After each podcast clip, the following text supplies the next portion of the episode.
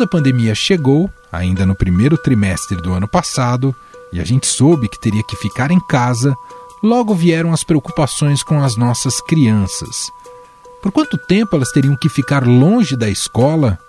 E que impacto isso poderia ter no desenvolvimento e no aprendizado delas? Bom, já passou mais de um ano da chegada do coronavírus ao Brasil e acho que é justo dizer que ninguém imaginava que ele ficaria por tanto tempo. Mas a passagem do tempo também permitiu que fossem desenvolvidos estudos para tentar quantificar o tamanho do prejuízo da pandemia em áreas como a educação. E os resultados não são nada agradáveis. A pandemia colocou em evidência a desigualdade social no país e os efeitos dramáticos sobre os estudantes de famílias mais pobres.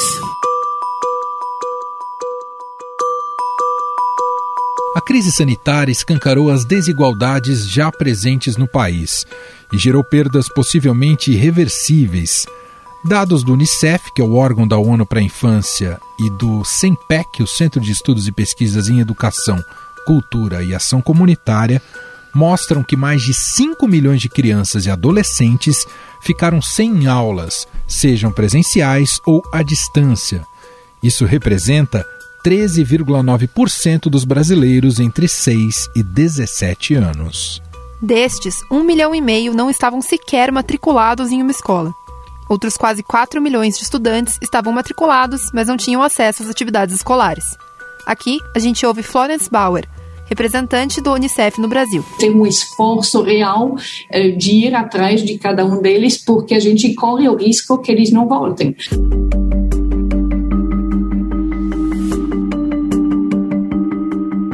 A situação é ainda mais preocupante para a faixa etária de 6 a 10 anos, que representa 41% dos estudantes sem acesso à educação. Ainda de acordo com o estudo, as maiores porcentagens de crianças e adolescentes sem acesso à educação estão em áreas rurais. Cerca de 70% daqueles sem acesso à educação são pretos, pardos e indígenas. Isso coloca em risco o progresso que o país fez nos últimos anos na garantia do direito à educação.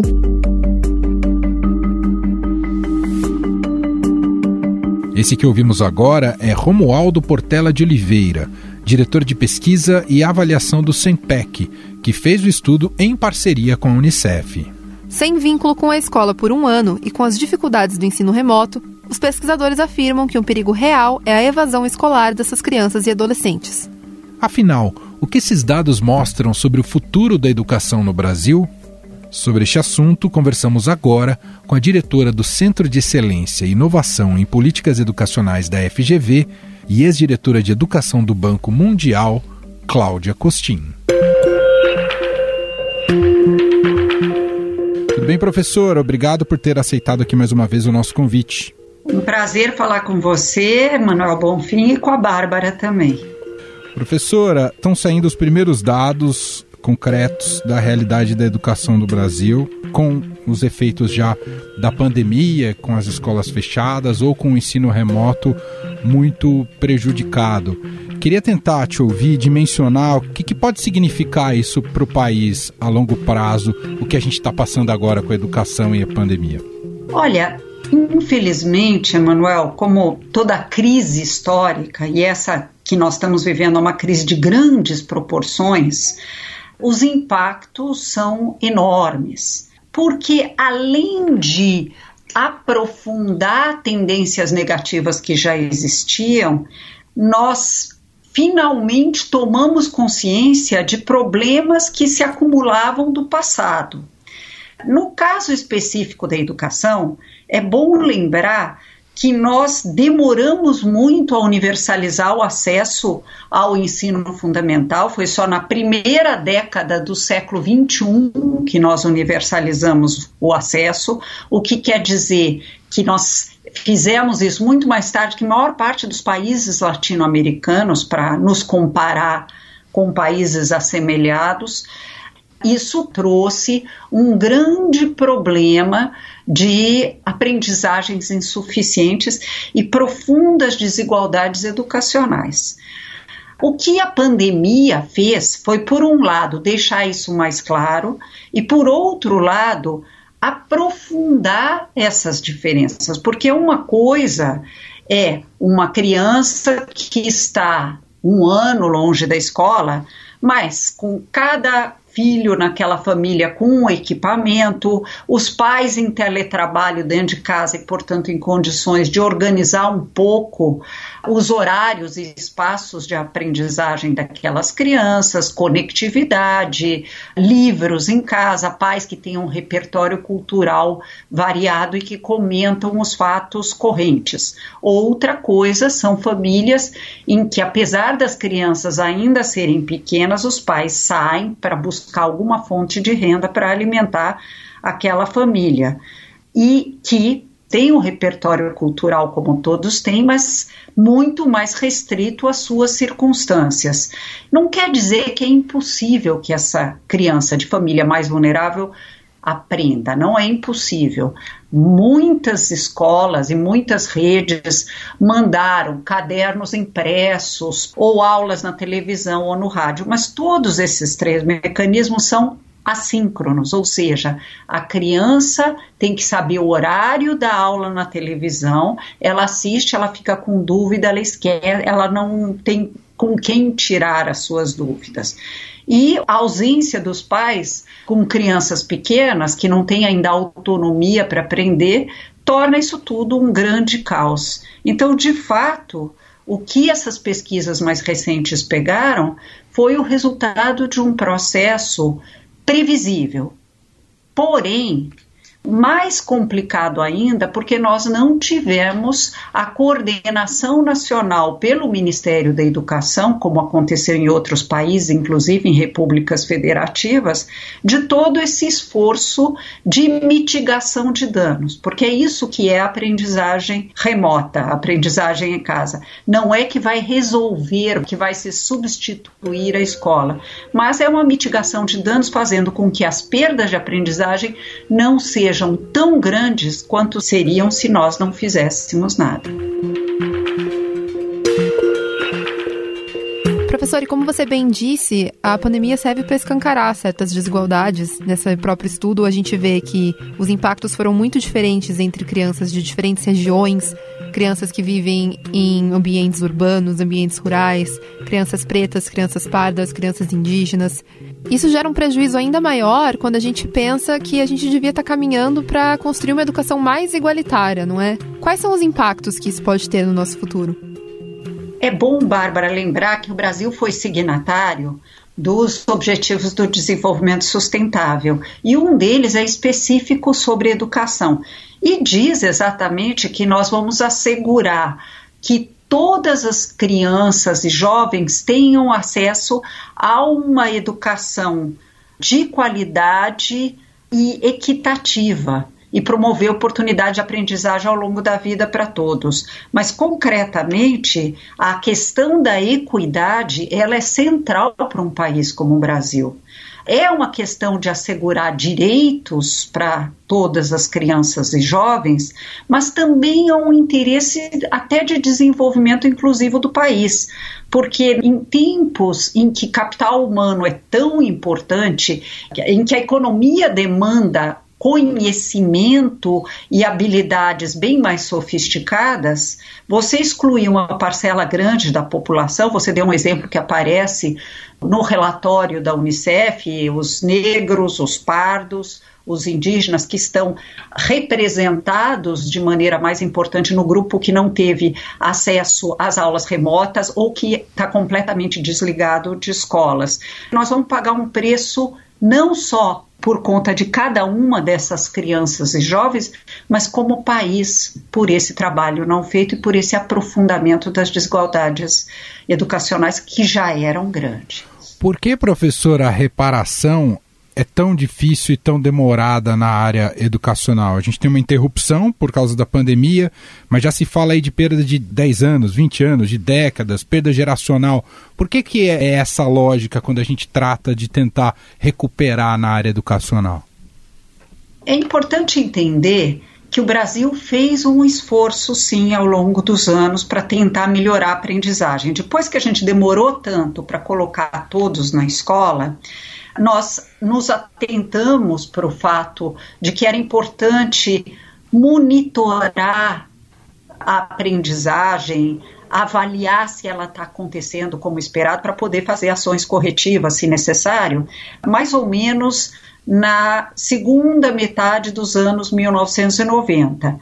E aí passamos a criar o sistema de avaliação do ensino básico, que foi fundamental. O INEP teve um papel muito importante nesse processo. E começamos, a partir de 2005, a avaliar a aprendizagem no quinto ano, no nono ano e no terceiro ano do ensino médio de todas as escolas públicas e de escolas particulares por adesão.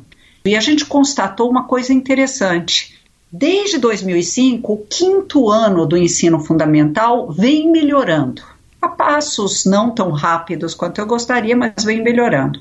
É uma avaliação que é feita a cada dois anos. Nas cinco últimas edições, o nono ano também melhorou. O terceiro ano do ensino médio vinha estagnado num patamar muito baixo, mas na avaliação de 2019 também melhorou e dessa vez deu um salto. Ou seja, alguma coisa de certo nós estávamos fazendo que estava levando a um aumento da aprendizagem. O que vai acontecer agora é que nós vamos voltar, como mostrou a prova que o CAED, que é o instituto que avalia qualidade da educação da Universidade Federal de Juiz de Fora, fez, é que no quinto ano em São Paulo, que tentou fazer uma resposta educacional à Covid muito competente. Os meninos em matemática voltaram ao patamar de 11 anos atrás. Mas nós já aprendemos como recuperar aprendizagens. Eu vou olhar também para o copo meio cheio, não só para o copo meio vazio. Uhum. De alguma maneira, nós já sabemos avaliar a qualidade. Ao saber avaliar a qualidade, nós conseguimos, se houver boas políticas públicas, montar um sistema de recuperação de aprendizagens potente que vai prestar atenção nas crianças que não se alfabetizaram, as crianças que não dominaram alguns conhecimentos de matemática, como foi constatado. Como é que eu reponho isso numa volta às aulas que vai ser híbrida? Mas nesse meio tempo, durante a pandemia, nós aprendemos a usar equipamentos para um processo de ensino remoto.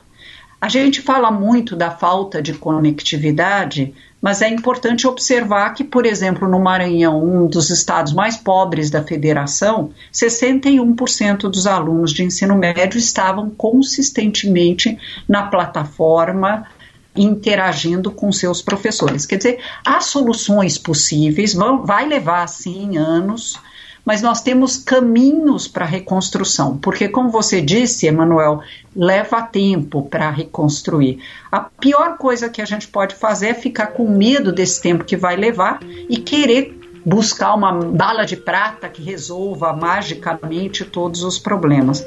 Nós vamos ter que ter boas políticas públicas, trabalho muito duro e sério para recuperar essas aprendizagens, mas não é impossível. Professor, e qual é o papel do Ministério da Educação em tudo isso? O que está sendo feito ou não está sendo feito pelo governo federal? Olha, Infelizmente, durante dois terços do tempo de escolas fechadas, as escolas foram fechadas entre o dia 11 e o dia 15, mais ou menos, de março do ano passado, o Ministério da Educação não fez praticamente nada. O que, que seria o papel do Ministério da Educação? Primeiro, eles deveriam estabelecer a estrutura a partir do qual a resposta educacional à Covid deveria ser dada.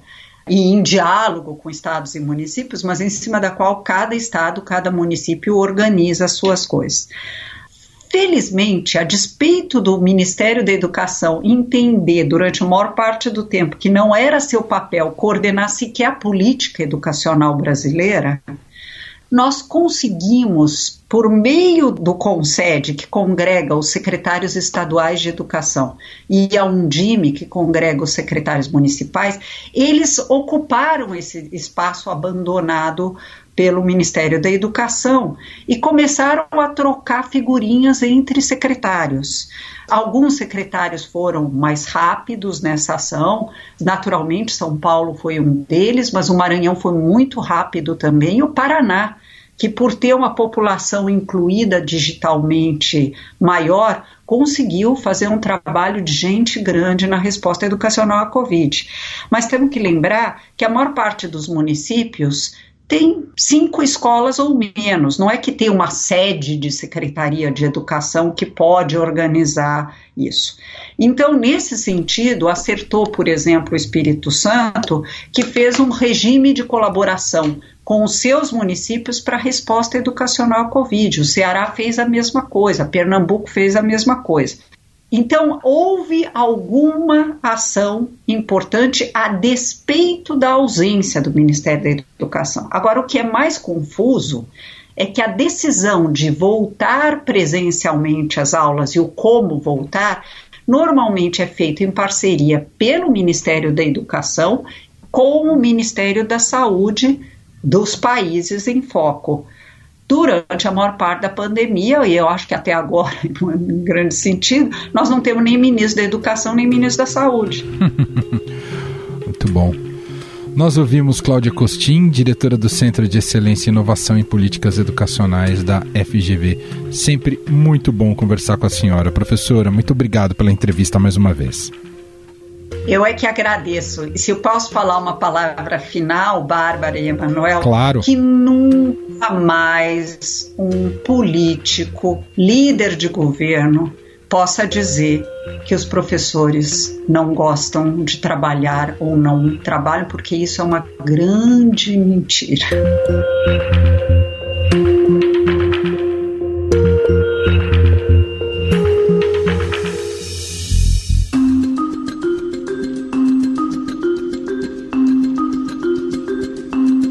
Na nossa conversa, a Cláudia mencionou uma pesquisa feita no estado de São Paulo pelo Centro de Políticas Públicas e Avaliação da Educação, o CAED, órgão ligado à Universidade Federal de Juiz de Fora. Os resultados dessa pesquisa são alarmantes e mostram o tamanho do prejuízo que um ano longe da escola pode causar nas crianças do país. Sobre essa pesquisa, eu converso agora com a repórter do Estadão, Júlia Marques. Júlia, para começar, eu queria que você me explicasse o que foi essa pesquisa realizada aqui no estado de São Paulo para medir os impactos da pandemia na educação e como ela foi feita.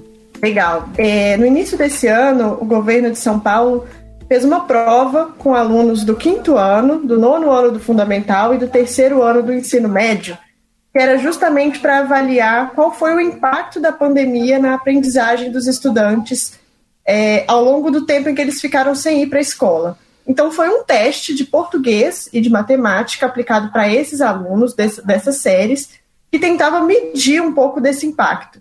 O interessante é que essa prova é muito parecida com a metodologia de provas que já são aplicadas pelo governo federal e pelo governo estadual. Então, por meio dessa prova, o governo conseguiu medir, é, comparando com os testes anteriores, qual foi o prejuízo aí do tempo de escolas fechadas para a aprendizagem dos estudantes. E o que, que você me conta dos resultados que a gente tem até agora? Pois é, Bárbara, tem, tem dois tipos de resultados aí que é interessante da gente, da gente entender. Tem um resultado que é importante para a rede estadual, para o governo, que é o seguinte: ao longo do, dos anos, a rede estadual ela é avaliada por essa prova federal, que indica o quanto a rede vai, vem avançando aí nos indicadores de, de educação dos seus alunos. O estado de São Paulo ele vinha avançando, ele vinha crescendo, tanto em português como em matemática principalmente nos anos iniciais aí do ensino fundamental. Com esses resultados, o que a gente viu, e esses resultados são comparáveis com essa prova federal, caiu muito o desempenho dos alunos, ou seja, caiu o desempenho da rede de ensino como um todo. A principal conclusão é de que em matemática, que foi a série, né, que foi a, a disciplina mais grave aí, com maior defasagem, a rede perdeu muitos pontos e ela vai precisar de 11 anos para conseguir retomar o nível de aprendizagem que os alunos tinham no quinto ano do ensino fundamental. Ou seja, a gente vinha crescendo, os indicadores vinham aumentando nessa etapa, em matemática, em língua portuguesa, e agora, com a pandemia, há uma previsão de que esses indicadores caiam bastante. A prova já mostrou isso. Só para a gente ter uma ideia, os alunos em, em língua portuguesa faziam 223 pontos na prova federal. Nessa prova estadual aplicada agora no início de 2021, eles fizeram 194 pontos. Em matemática, a queda é ainda maior. Então, é muito grave para a rede, é uma mensagem muito, muito grave para a rede de ensino, no sentido de que a rede vai ter que se organizar, se reestruturar para voltar a ter aqueles indicadores que ela tinha antes. Agora, ainda, ainda mais desalentador, eu diria, é pensar que um mesmo estudante do terceiro ano, quando ele estava no terceiro ano do ensino fundamental, ele tinha oito anos de idade, esse mesmo estudante ele foi avaliado por essa nova prova agora, aplicada no início do ano. E o que a gente percebe é que durante a, o tempo de pandemia, ele não avançou no que ele aprendeu, ele não aprendeu coisas novas e ele perdeu o que ele tinha aprendido. Houve uma regressão, houve um retrocesso na aprendizagem desse mesmo estudante. Ou seja, o aluno ele não consolidou o que ele tinha aprendido no terceiro ano, entrou o momento da pandemia, ele não aprendeu coisas novas e agora ele tem um desempenho. Ele está no quinto ano, mas ele tem um desempenho ainda pior do que ele tinha quando ele estava no terceiro. Então, no nível individual de aluno, é muito grave, né? A gente vai ter alunos aí que estão em, em, níveis muito, muito abaixo do esperado, e isso é muito sério, porque um aluno que ele tem um desempenho ruim em matemática e língua portuguesa, significa que ele vai ter mais dificuldades em, em, em leitura e até na, na, nos outros conteúdos de matemática, porque ele ainda não aprendeu o básico. Júlia, e o que o governo do estado de São Paulo e a Secretaria Estadual de Educação pretendem fazer para correr atrás desse prejuízo? Pois é, Bárbara, é, a, a grande questão agora né, é pensar em como recuperar essas aprendizagens. Isso tem que estar tá no foco não só do governo de São Paulo, e aí é um alerta interessante, porque se o governo de São Paulo, que conseguiu, com muitos, muitos erros e acertos, com dificuldades, mas conseguiu estruturar o ensino remoto para toda a rede de ensino teve resultados tão ruins, a gente pode é, imaginar que outros estados tenham resultados ainda mais difíceis, né? Então, todos os estados, incluindo o, estado de São Paulo, têm que agora elaborar seus planos de recuperação de aprendizagens. No estado de São Paulo, o secretário de Educação, Rocieli Soares, tem focado muito, tem batido muito na tecla de que a escola tem que estar aberta. Isso é verdade, a escola aberta, a escola fechada contribui muito para essa dificuldade de aprendizagem, mas não basta só a escola estar aberta, né? A, a, gente tem que colocar um foco aí na recuperação das aprendizagens com professores de reforço, aumento da carga horária nas escolas, aumento da carga horária também no ensino remoto, porque a gente sabe que muitos alunos ainda vão, vão continuar nas aulas online, até porque o plano São Paulo de retomada das atividades prevê num primeiro momento, só 35% dos alunos em sala de aula. Então, há uma série de projetos e propostas nesse sentido. Por enquanto, o governo do estado contratou professores extras para essas aulas de reforço e planeja contratar mais professores, mais 10 mil docentes ainda podem ser contratados para essas ações de recuperação das aprendizagens. O governo também deve fazer uma repriorização do currículo, que significa colocar o foco naquilo que é essencial de aprender. Então, os alunos vão passar a aprender, né? Vão ter ali um reforço para aquilo que não dá para deixar de aprender, para aquilo que é essencial para que ele continue avançando. E no Centro de Mídias, que é a plataforma do governo estadual para as atividades remotas, há a previsão de uma expansão da carga horária diária, ou seja, os alunos vão ficar mais tempo nas atividades remotas para conseguir recuperar algumas atividades.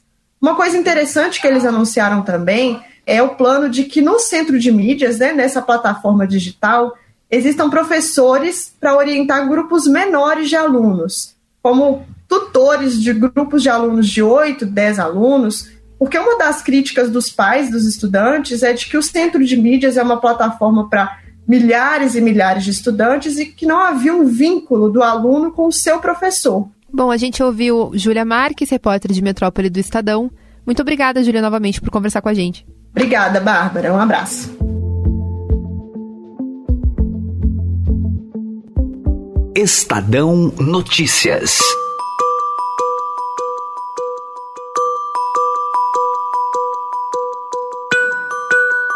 Bom, nesse momento seria o momento que eu faria aqui o encerramento tradicional deste podcast, mas hoje eu vou deixar só com Bárbara Rubira, porque é a última edição que ela faz aqui do Estadão Notícias. Então, por favor, Bárbara. Vamos lá. O Estadão Notícias dessa segunda-feira vai ficando por aqui. Contou com a apresentação de Emanuel Bonfim e Bárbara Rubira, produção de Gustavo Lopes, Bárbara Rubira e Ana Paula Niederauer. A montagem é de Moacir Biasi. O diretor de jornalismo do Grupo Estado é João Fábio Caminuto. Mande seu comentário ou sugestão para o e-mail podcast.estadão.com. Obrigado, Bárbara. Sentirei muita sua falta. Eu também. Um abraço a todos os ouvintes e até mais.